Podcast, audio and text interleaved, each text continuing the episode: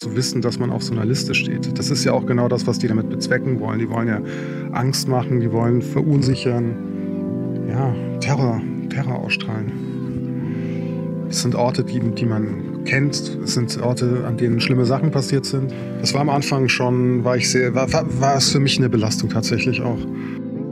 Wir wollten bei dem Projekt jetzt mal eine andere Perspektive zeigen und nicht nur auf Täter und Opfer eingehen, sondern auch mal auf, auf die Personen, die äh, bedroht werden, also die, die Menschen wie du und ich, die, die auf solchen Listen stehen. Das ist das, was das Projekt abhebt von anderen Recherchen dieser Art.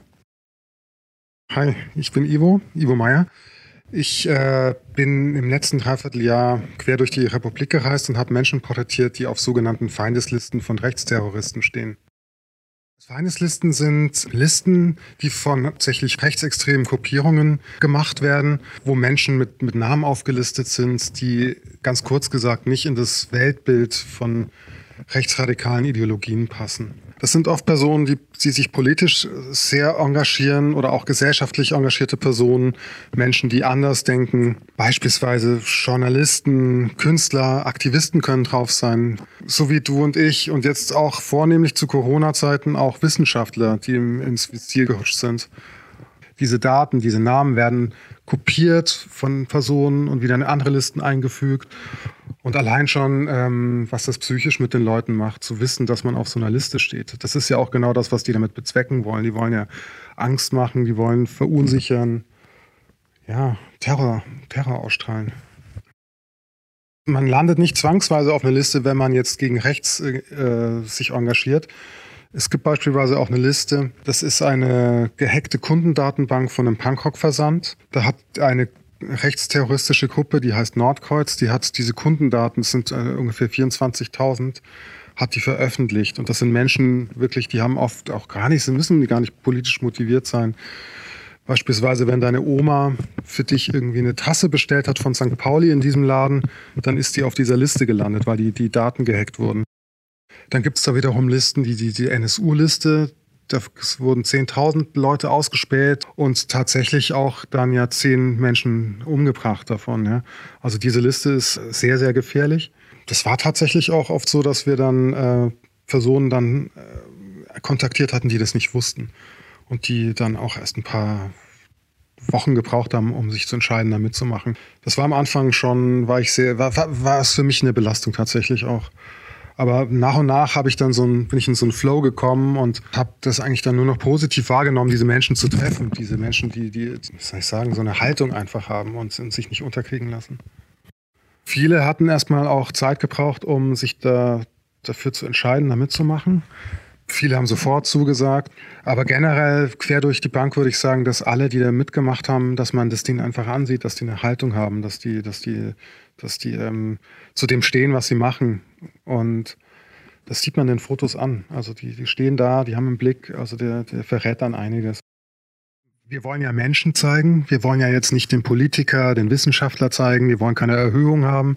Wir wollen Menschen zeigen wie du und ich. Deswegen war es mir wichtig, auch ein möglichst ganz natürliches Porträt zu schaffen. Also ich habe auf Blitz verzichtet, auf Blitzlicht, was ich finde generell oft auch künstlich wirken kann und auch einschüchternd. Also wenn ich jetzt dich porträtiere mit einem Blitz und dann noch eine Kamera auf dich gerichtet, kann das auch so einschüchternd wirken. Vor allem ist man auch sehr statisch dadurch.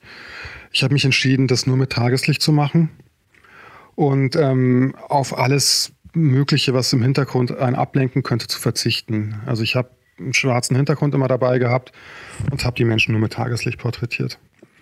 Ich habe denen am Anfang immer was an die Hand gegeben, habe gesagt, stell dir, stell dir einfach vor, dass du dich nicht unterkriegen lässt.